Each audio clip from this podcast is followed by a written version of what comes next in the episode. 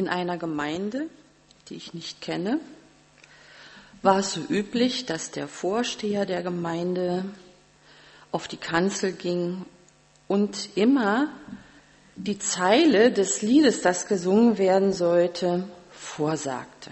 Also er sagte eine Zeile und die Gemeinde sang dann diese Zeile. Und eines Tages stieg er auf die Kanzel und sagte, wir singen das nächste Lied nach der Melodie, nun ruhen alle Wälder. Dann griff er in die Tasche und sagte, wo ist denn meine Brille?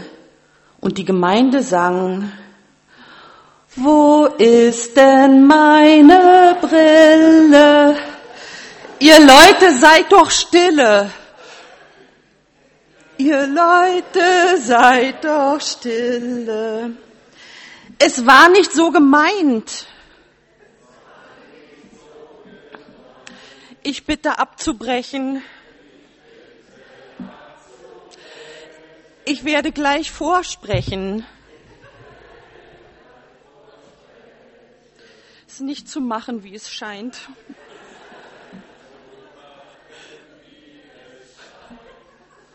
Danke, ihr habt mich nicht enttäuscht. Wisst ihr, ich habe gedacht, wir haben in den letzten Wochen auch viel Trauriges gehabt. Ein gemeinsamer Lacher tut uns dann auch mal wieder gut. Welche Brille haben Sie auf? Ich meine nicht kurzsichtig oder weitsichtig, sondern welche Brille haben Sie auf, wenn Sie unsere Gemeinde anschauen? Oder wenn Sie andere Leute anschauen? Oder wenn Sie in Ihr eigenes Leben sehen? Diese Frage begleitet uns, wenn wir heute mit der angekündigten Predigtreihe anfangen. Tja, was für eine Brille tragen Sie? Ich habe hier heute ein paar ganz hübsche Modelle mitgebracht, die ich Ihnen gerne zeigen möchte. Die rosa Brille ohne Glitzer. Ich muss sie aber runternehmen, sonst sehe ich nichts mehr. So eine rosa Brille ist was Feines. Durch eine rosa Brille sieht man die Gemeinde so harmonisch, so lieb und so vollkommen. Unterschiedliche Meinungen gibt es dann nicht. Am besten gibt es auch noch einen rosa Teppich in der Gemeinde, wo man alles runterkehren kann. Sobald die Gemeinde etwas anderes macht, als der rosa Brilleträger will, ist sie ja nicht mehr harmonisch. Rosa Brilleträger sehen sich selbst auch als sehr friedliebende Menschen an. Das macht den Nächsten das nicht unbedingt leicht, wenn er mal eine andere Meinung hat. Denn das Motto des rosa Brilleträgers ist, die Gemeinde kann tun und lassen, was ich will.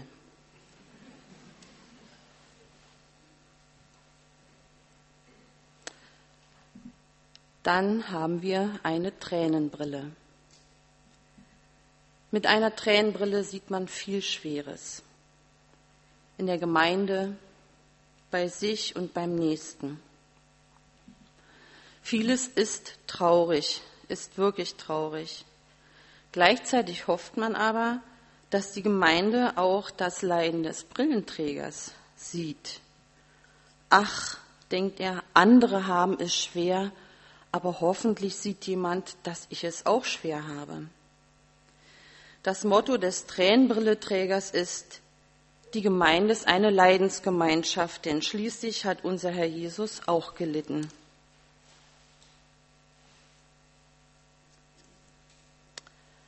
Dann habe ich hier die Bilanzbrille. Die Bilanzbrille zeugt von großer Nüchternheit. Zahlen sind Fakten. Wachstum kann man an Zahlen erkennen. Wenn die Mitgliederzahlen einer Gemeinde stetig steigt, ist es eine wachsende Gemeinde. Dann kann man ja beruhigt sein. Große Teilnehmerzahlen bei Veranstaltungen zeigen doch, dass unser Herr am Wirken ist, oder? Hauptsache, man bleibt dran und ist aktiv. Zugegeben, geistliches Wachstum kann man nicht zählen, aber das Motto des Bilanzbrillenträgers ist, an den Zahlen sollt ihr sie erkennen. Eine besonders hübsche Brille, die Freundebrille. Ob eine Gemeinde auch eine gute Gemeinschaft hat, sieht man daran, mit wie vielen Menschen man sich vor oder nach dem Gottesdienst unterhalten hat. In der Gemeinde trifft man Freunde, das ist das Schönste am Gottesdienst. Oder wenn man im Gottesdienst lachen kann. Oder wenn man feiern kann. In der Gemeinde muss viel los sein, dann ist alles okay. Das Motto des Freundebrillenträgers ist lieber gemeinsam als einsam.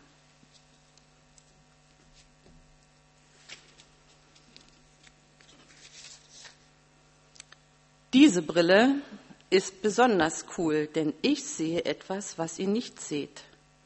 Sie hat einen Rückspiegel. Das ist die Rückspiegelbrille. Man schaut nach vorne, scheinbar, aber man kann gut auch nach hinten sehen und keiner merkt es. Warum etwas ändern, denken die vielleicht, die die Rückspiegelbrille haben, bloß nicht. Das sind doch gewachsene Strukturen in unserer Gemeinde. Es war doch früher auch schön. Früher haben wir doch auch viel erreicht und das Motto des Rückspiegelbrillenträgers ist, was früher gut war, kann heute nicht schlecht sein. Wie wir unsere Gemeinde, unseren Nächsten und uns selbst sehen, hat ganz viel damit zu tun, was für eine Brille wir tragen. Und jeder hat sein eigenes, ganz individuelles Modell. Auch was wir von unserer Gemeinde und unserem Nächsten erwarten, hat ganz viel damit zu tun. Aber wir können von unserem Nächsten und von der Gemeinde keine Veränderung erwarten, wenn wir selber nicht zur Veränderung bereit sind. Wir können nicht erwarten, dass wir von anderen Leuten anders gesehen werden, wenn wir nicht bereit sind, die Nächsten, die Gemeinde und uns selbst anders zu sehen. Ich sage es nochmal, die Gemeinde, den Nächsten und uns selbst. Vorhin in der PowerPoint ist ja ganz klar deutlich gemacht worden. Drei Dinge. Erstens, ich bin eine Niete. Zweitens, Sie sind Nieten. Und drittens, unsere Gemeinde besteht aus Nieten. Ich weiß nicht, wie Sie das gehört haben. Haltgeber waren noch gemeint, oder? Haben Sie was anderes gehört? Schauen Sie, das hängt von unserer Brille ab. Wie wir hören, ist ein bisschen komisch, aber es ist so. Ob wir eine Niete als Versager sehen oder als Haltgeber. Und jetzt kommt das Kuriose, Jesus wagt es, dass er eben seine Gemeinde, sein Gemeindeschiff mit Nieten zusammenhalten will und wird und mit uns auf Fahrt geht. Glaube mit Perspektive heißt unsere Predigtreihe, zu der eben heute der Auftakt ist. Perspektive bedeutet übersetzt Durchblick. Wie bekomme ich eine neue Perspektive für meinen Glauben, für meinen Nächsten und für die Gemeinde? Was, wie kann ich etwas neu sehen? wenn ich doch so sehr geübt bin, mit meiner einen ganz bestimmten Brille alles zu sehen und vielleicht nicht mal merke, dass ich so eine bestimmte Brille aufhabe? Sind wir bereit, etwas neu zu sehen, zu denken und uns auch verändern zu lassen? Diese ganze Predigtreihe kann ein einziger Flop werden. Oder es kann der Auftakt zu etwas Neuem werden, zu einer neuen Sichtweise, wir können unsere Augen verschließen oder uns unsere Augen von Gott öffnen lassen für seine Wirklichkeit, die in Kopf und Hände und Herz geht, die Auswirkungen hat für unser Leben, für unser Miteinander und für unsere Gemeinde. Bei diesem Thema Gemeinde denken wahrscheinlich viele, so wie ich auch, zurück zu den Wurzeln. Wie war es denn am Anfang, als Gott mit Gemeinde anfing? Und ich lese jetzt aus Apostelgeschichte 2 die Verse 41 bis 47. Viele nahmen die Botschaft an, die Petrus ihnen verkündete und ließen sich taufen. Es war also nach Pfingsten die Zeit. Durch Gottes Wirken wuchs die Gemeinde an diesem Tag um etwa 3000 Personen. Was das Leben der Christen prägte, waren die Lehre, in der die Apostel sie unterwiesen, ihr Zusammenhalt in gegenseitiger Liebe und Hilfsbereitschaft, das Mahl des Herrn und das Gebet. Jedermann in Jerusalem war von einer tiefen Ehrfurcht vor Gott ergriffen und durch die Apostel geschahen zahlreiche Wunder und viele außergewöhnliche Dinge. Alle, die an Jesus glaubten, hielten fest zusammen und teilten alles miteinander, was sie besaßen. Sie verkauften sogar Grundstücke und sonstigen Besitz und verteilten den Erlös entsprechend den jeweiligen Bedürfnissen an alle, die in Not waren. Einmütig und mit großer Treue kamen sie Tag für Tag im Tempel zusammen. Außerdem trafen sie sich täglich in den Häusern, um miteinander zu essen und das Mahl des Herrn zu feiern, und ihre Zusammenkünfte waren von überschwänglicher Freude und aufrichtiger Herzlichkeit geprägt. Sie priesen Gott bei allem, was sie taten, und standen beim ganzen Volk in hohem Ansehen. Und jeden Tag rettete der Herr weitere Menschen, sodass die Gemeinde immer größer wurde. Der Rosa-Brillenträger hört und liest diesen Text und denkt, oh, Gütergemeinschaft, wie friedvoll. Der Bilanzbrillenträger hört, wow, 3000 neue, cool. Der Freundebrilleträger denkt, hey, Treffen in den Häusern, das gefällt mir. Der Tränenbrilleträger denkt, ach, die große Not der einzelnen Menschen. Und der Rückspiegelbrilleträger denkt, jawohl, Treffen im Tempel, bewährte Formen beibehalten. So kann man das sehen. Und jetzt bitte ich Sie um etwas Ungewöhnliches. Ich bitte Sie nämlich um die Bereitschaft, ihre normale Sichtweise, ihre normale, gewohnte Brille, durch die sie etwas schauen, abzulegen. Heute und in den nächsten Wochen. Für sich selbst, für den Nächsten und für die Gemeinde. Was machte die erste Gemeinde aus? Erstens, was das Leben der Christen prägte, waren die Lehre, in der die Apostel sie unterwiesen. Die ersten Christen blieben dran und waren wissbegierig. Sie wollten mehr und mehr von Jesus erfahren. Und sie hatten noch kein neues Testament. Sie hatten keine Paulusbriefe und mussten sich auch nicht durchs Johannesevangelium durchbeißen. Das Einzige, was sie hatten, war das Alte Testament und die Apostel, die ihnen erzählten und erklärten, was Jesus wie gemeint hat. Sie blieben anhaltend dabei, so steht es in dem Bibeltext. Sie wollten Jesus mehr und mehr kennenlernen. Sie wurden unterrichtet. Es kam nicht auf ihr Gefühl an und auch nicht auf Erfahrung, die sie machten. Die Apostel waren quasi wie die Überbringer einer Botschaft direkt von Jesus. Was haben wir heute für Möglichkeiten? Jeder von uns kann eine Bibel besitzen, wenn er will. Was heißt eine? Wie viele Bibeln habe ich allein in meinem Regal stehen und im Internet finde ich auch noch diverse Übersetzungen. Wir können lesen und wenn wir nicht lesen können, könnten wir eine Hörbibel uns anhören. Wir könnten die Bibel uns als Film ansehen. Wir können alle hier völlig unbeeinträchtigt zum Gottesdienst gehen. Hier in unserer Gemeinde gibt es viele Hauskreise und wir haben Bibelstunden. Für alle Zielgruppen haben wir besondere Angebote. Und weshalb? Damit wir bei Wer wird Millionär die biblischen Fragen gut beantworten können? Nein, es geht darum, dass wir daraus lernen, wie wir unser Leben mit Jesus gestalten können. Es geht um gelebten Glauben oder um gelebte Nachfolge.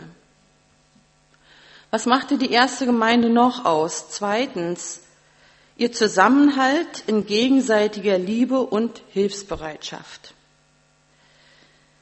Es ist schon beeindruckend, wie die ersten Christen lebten miteinander. Sie hatten Gütergemeinschaft. Leute, die einen Acker hatten, verkauften ihn, damit die Armen in der Gemeinde auch versorgt waren. Die wollten das so, das hat ihnen keiner gesagt. Sie konnten scheinbar nicht ertragen, wenn es einem ihrer Glaubensgeschwister schlecht ging. Sie halfen einander so, wie sie konnten. Es geht in der Gemeinde also um gelebte Nächstenliebe. Was macht die erste Gemeinde noch aus? Der dritte Punkt, sie priesen Gott bei allem, was sie taten. Sie priesen Gott bei allem, was sie taten. Ist Ihnen da was aufgefallen? Mich hat jedenfalls dieser Satz besonders aufmerksam gemacht. Bedeutet das etwa, dass sie Gott auch außerhalb des Gottesdienstes lobten? Während der Arbeit? Oder könnte es sein, dass sie ihre Arbeit sogar als Anbetung ansahen? Ich bin schon lange genug in Gemeinden unterwegs, um zu sagen, dass Gott schon immer in Gemeinden in Liedern gelobt wurde. Und das ist etwas Wunderbares. Das ist etwas, ein, ein besonderes Geschenk. Ich wohnte schon einige Zeit damals in Brandenburg, als ich zu einer großen Veranstaltung des Gnadors Verbandes nach Kassel eingeladen wurde. Und es war eine große Kirche, die voll besetzt war mit Menschen und ich saß vorne im Chorraum, nicht im Vorraum, sondern im Chorraum. Und als dann der erste Choral gesungen wurde zum Lob Gottes, hatte es mich damals absolut umgehauen. Und mir kamen die Tränen. In Brandenburg sitzen nur eine Handvoll Leute im Gottesdienst und nun das. Wie erhebend und wie wunderbar. Das Lob Gottes hat aber auch viele andere Gesichter. Alles, was wir tun mit Worten und Werken, soll zur Ehre Gottes geschehen. Es geht um gelebte Anbetung. Was machte die erste Gemeinde noch aus? Viertens, ihr Zusammenhalt in gegenseitiger Liebe und Hilfsbereitschaft. Sie trafen sich in Hausgemeinden und feierten dort das Abendmahl. Das heute, sieht heute sicherlich anders aus als damals. Aber sie hatten Zeit dafür und wollten sich auch scheinbar täglich begegnen. Sie begegneten sich täglich im Gottesdienst und feierten dort Gottesdienst, äh, im, im Tempel und feierten dort Gottesdienst. Sie waren so oft sie konnten beieinander und zogen sich nicht nach Feierabend in ihre Privatsphäre zurück. Zugegeben, das Leben damals war nicht annähernd so hektisch wie heute. Auch gab es so etwas wie Privatsphäre, wie wir es heute kennen, damals noch nicht.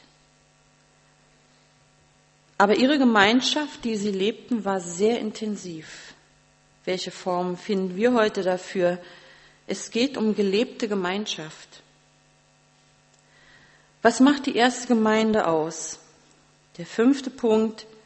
Sie standen beim ganzen Volk im hohen Ansehen und jeden Tag rettete der Herr weitere Menschen, sodass die Gemeinde immer größer wurde. In der ersten Gemeinde kamen täglich viele, viele Menschen zum Glauben. Unvorstellbar. Ich habe mich gefragt, was passieren würde, wenn hier in Barmstedt so ein Aufbruch wäre. Ich glaube, wir wären total überfordert. Aber scheinbar waren die ersten Christen so erfüllt von ihrem neu geschenkten Leben, dass sie es unbedingt anderen weitersagen wollten. Sie waren unterwegs zu Familienmitgliedern, Kollegen und Nachbarn Gott hat damals eine gewaltige Erweckung geschenkt. Das hat er allein getan. Und doch versteckten sich die ersten Christen nicht. Es geht um gelebte Mission. Fünf Punkte, konnten Sie sich die merken? Macht nichts. Der Nachfolge, Nächstenliebe, Anbetung, Gemeinschaft und Mission, das sind die Themen der Predigten in den nächsten Wochen. Da werden wir intensiver die Möglichkeit haben, eine neue Perspektive zu gewinnen. Ich möchte diese Predigt mit einem Gebet beenden, was wir gemeinsam singen. Ich sage den Text vor. Sie singen ihn hinterher auf die Melodie, nun ruhen alle Wälder. Hier hab ich meine Brille. Hier hab ich meine Brille. Ich werde jetzt ganz stille. Ich Und leg sie Jesus hin.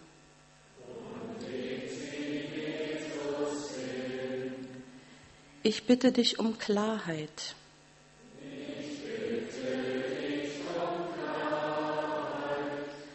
Beschenke mich mit Wahrheit.